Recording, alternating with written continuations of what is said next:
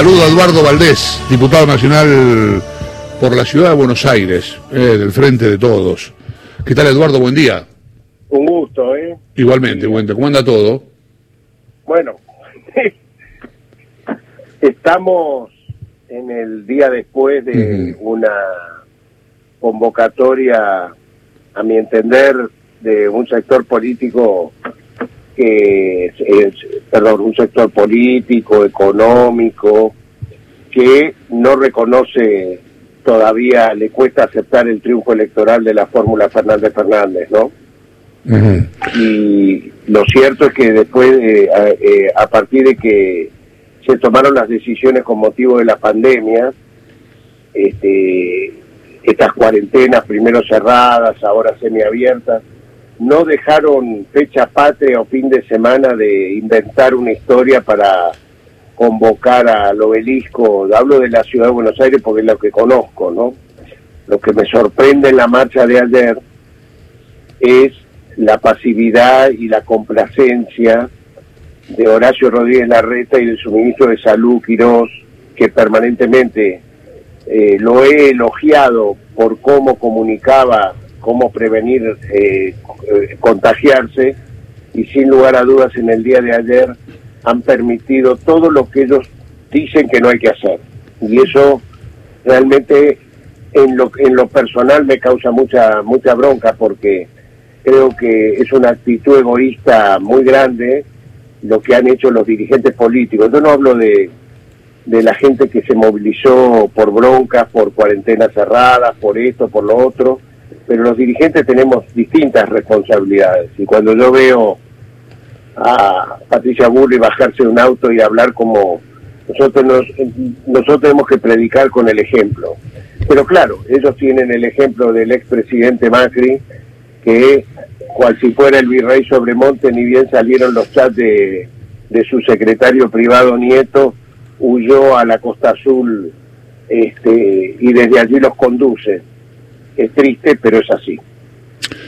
Eh, ¿qué, lectura hace en cuanto a la cantidad, digamos? Este, yo lo que noto es que, como pasa casi siempre en estas cosas, hay un sector que la maximiza, que la que la pone en un lugar de fenómeno social, de el pueblo salió a la calle a dar la cara y a pedir y a decirle que así no, y del otro lado hay un sector que la minimiza, este, y toma fotos de lugares donde hay manchones y demás.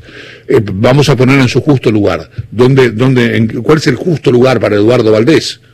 No, no, es que yo no la minimizo, muy por el contrario, estoy diciendo... No, no, no dije que lo hiciera, no dije, no, no, dije, no dije que, no dije que lo hicieras vos. Lo que estoy diciendo es que este, estaba leyendo, este, estaba leyendo los extremos, digamos, ¿no?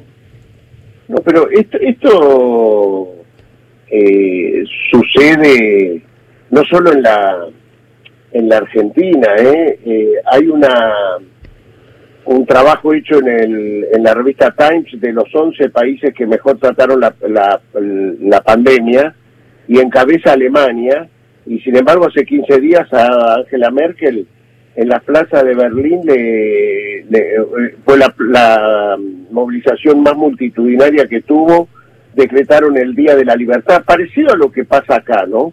Y se le sublevó una multitud de gente este, en el momento que están creciendo de vuelta los contagios. O sea, la gente está cansada de las cuarentenas. Digamos que esta es una enfermedad o un virus que apareció y que ninguno de nosotros, ni los que nos toca conducir el gobierno, ni los que se fueron, estábamos preparados para en el mundo, ¿eh? no solo en la Argentina, para gobernar en pandemia. Estamos construyendo consensos para, para poder prevenir este, este virus. Hasta ahora dicen que la mejor forma de no contagiarse es tener salir lo menos posible, quedarse en casa. En el medio hay necesidades económicas, hay necesidades laborales, hay necesidades de trabajo. Todo esto se mezcla y genera en las personas ansiedad, angustia por todo esto que está pasando y por supuesto muchos de ellos ayer salieron a la calle a esta convocatoria, pero violando todas las normas de convivencia respecto de los que sí se cuidan para prevenirse y no contagiar a otros. Eh, sí, otra cosa que estábamos hablando hace un ratito con Lucía Isikov es que eh, la diferencia, hay una diferencia política obviamente, pero mucha gente en las plazas. Yo le contaba que el sábado estuve en Villa Devoto, por citarme un caso, era la salida de un Boca River, cuando había local y visitante, ¿no? Digo, este, era, un montón de gente había. Eh, sí, sí. yo, yo, yo pasé el sábado en el auto este, por los bosques de Palermo y era impresionante la cantidad de gente que había. Sí, sí. Bueno, la gente se ve que tiene necesidad de salir, este, de, salir del encierro, pero también quienes conducen el, el país tienen la obligación de decirles la verdad, cómo, cómo prevenirse. Después queda un grado de autonomía en las personas. Eduardo, ¿qué tal? Lucía Isikov te saluda. Hola, Lucía. Me quedé pensando en, lo que decías de la reta, que yo creo que eh, fue uno de los perdedores a nivel político de lo que sucedió ayer, por esta postura de, pasividad, si querés, de, la que hablabas vos. Quiero saber en tu análisis, porque no podemos ponernos en, en la cabeza de, la reta, ¿vos creés que no se anima a enfrentar a Bullrich, que le terminó copando el partido, a Bullrich y a Macri, por supuesto, o que en el fondo la reta también cree igual que, ellos, que esta es una, una protesta válida de su propio electorado? Yo creo que hay de todo un poco, pero también debo decir que uno ve el comportamiento de la policía de la ciudad de Buenos Aires mm. y la verdad que de lunes a viernes este, se comporta de la misma manera. El lunes pasado eh, cuando el padre Toto de Bedia encabezó una protesta con los vecinos de la Villa Itatí porque les habían cortado la luz varios días anteriores, la policía de la ciudad los reprimió. Mm. Y este domingo a los que salieron a la calle los aplaudió, como hace todos los domingos, como hace todos los, los sábados o domingos que eh, eh, ellos salen a la calle, al mm. obelisco. Entonces, digo, la reta dónde está, yo ya no le creo más, porque ahora sí, en esta marcha tan masiva, este, se violaron todas las normas que Quirós nos explica todas las mañanas que hay que hacer para no contagiarse. Entonces, eh, yo creo que, por supuesto, que seguramente en la interna chiquita Patricia Bullrich le, le, le ganó la parateada Ahora, esto tiene un principio y tiene un final. El tema es cómo termina toda esta historia ¿eh? de la pandemia. Lo por ahí, lo de ayer es solo una anécdota en el final de esta historia.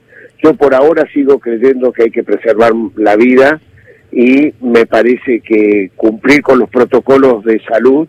Tengo orgullo de tener un ministro de salud como Ginés González García, que siempre dice lo mismo y no como Quiroz que lo dice de acuerdo a cómo está la situación política de su espacio.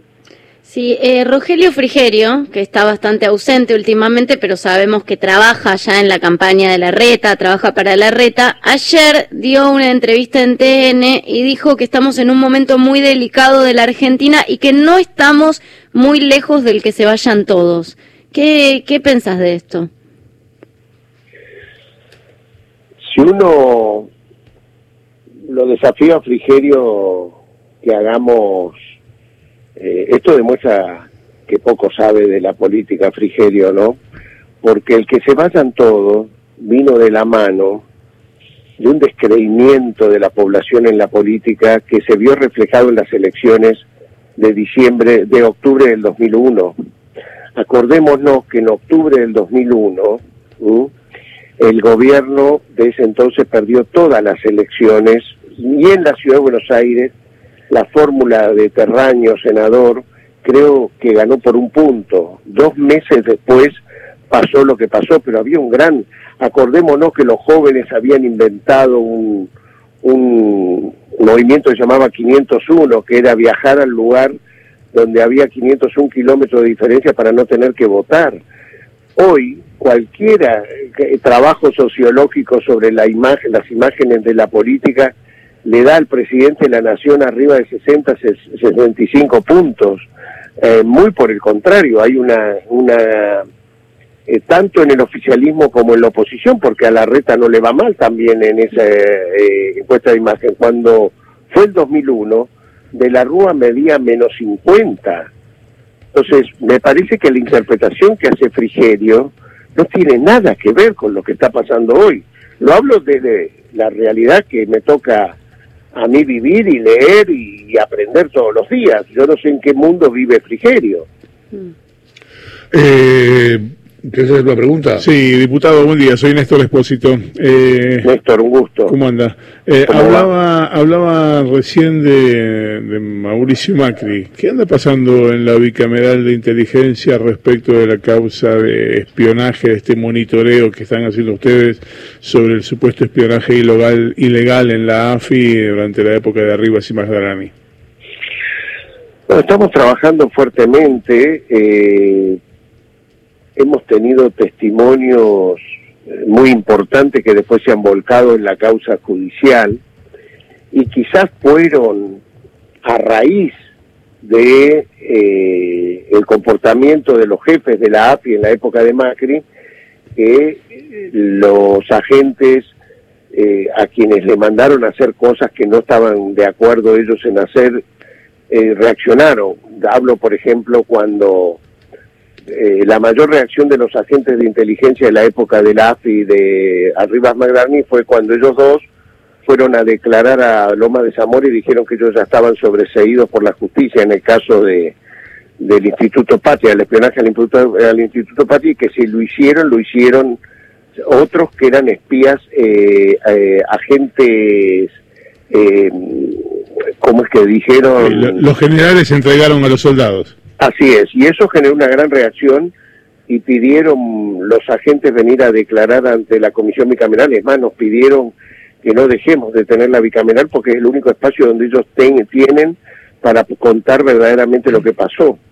Y ahí fueron, nacieron los mejores testimonios que después la justicia le sirvió para porque todo lo que nosotros tomamos de testimonio se lo mandamos inmediatamente a la justicia. Ahora, esos, esos agentes que pasan por la bicameral de alguna manera están contando cosas que en las que ellos participaron que pueden ser delitos. ¿Tienen algún tipo de cobertura para decir, vea, a mí mi jefe me ordenaba hacer esto, esto era un delito, ahora no me vengan a golpear la puerta a mí?